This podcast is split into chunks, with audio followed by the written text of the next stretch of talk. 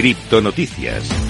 Vamos a repasar las noticias más importantes, más relevantes de las últimas horas en el mundo cripto y vamos a empezar por Bank of New York Mellon, que va a comenzar el servicio de custodia criptográfica. Como te digo, el banco custodio más grande del mundo y además el prestamista más antiguo de los Estados Unidos, es decir, Bank of New York Mellon, va a agregar criptomonedas a sus servicios de custodia esta semana, según informaciones de Wall Street Journal. Hasta este punto, los administradores de fondos tradicionales interesados en mantener activos digitales, que de lo contrario dependen de Bank of New York Mellon para realizar las tareas administrativas necesarias relacionadas con sus tenencias habituales de valores, generalmente habrían tenido que encontrar una empresa especializada en criptomonedas para los servicios de custodia. Sin embargo, ahora Bank of New York Mellon va a poder proporcionar a esos administradores de fondos el almacenamiento de las claves necesarias para acceder y moverse por su Bitcoin y Ethereum, así como las otras funciones tradicionales de contabilidad. Una noticia muy importante en este caso para la adopción, igual que la siguiente noticia que te voy a contar ahora mismo. Google va a aprovechar a Coinbase para llevar los pagos criptográficos a los servicios en la nube. Google anunció un nuevo acuerdo con Coinbase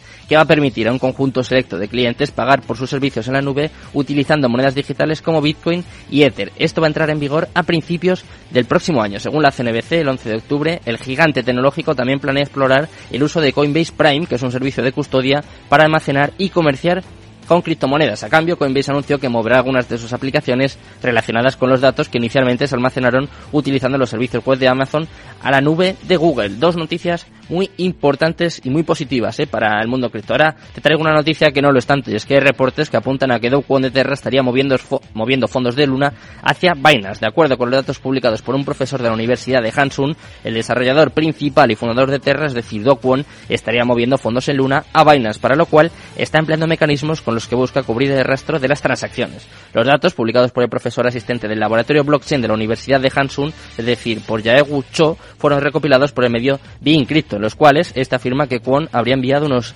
523.390 luna, lo que serían 1,32 millones de dólares, a una dirección y unos fondos que posteriormente fueron transferidos a Binance. ¿eh? Esperemos que le cojan este dinero y que de alguna forma empiece a devolver todo el dinero que ha ido robando, en este caso, a la gente. Y vamos con la última noticia, en este caso de NFTs, y es que han lanzado una colección NFT de Vincent Van Gogh para llevar su vida y obra a la Web3. Los toques no fungibles han sido sin duda de gran valor en muchas áreas, pero una fundamental es el arte. Son muchas las obras que ahora se difunden bajo ese formato virtual. Incluso museos han empezado a hacer versiones digitales de sus colecciones.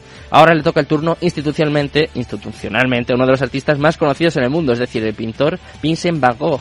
Decimos institucionalmente porque ya se habían lanzado NFTs de las obras de este artista en otras ocasiones, pero esta vez la colección está en manos de la Vincent Van Gogh Sites Foundation, que promueve el trabajo del pintor postimpresionista neerlandés. Y lo que busca con estos tokens, más que nada, es difundir su obra en digital, es decir, contarnos su historia. Nosotros no vamos a contarte historias, pero sí que vamos a contarte el estado del mercado cripto, vamos a analizar estas últimas noticias y sobre todo vamos a hablar del Velo Babatur en nuestra sección de educación financiera cripto. Vamos a ello.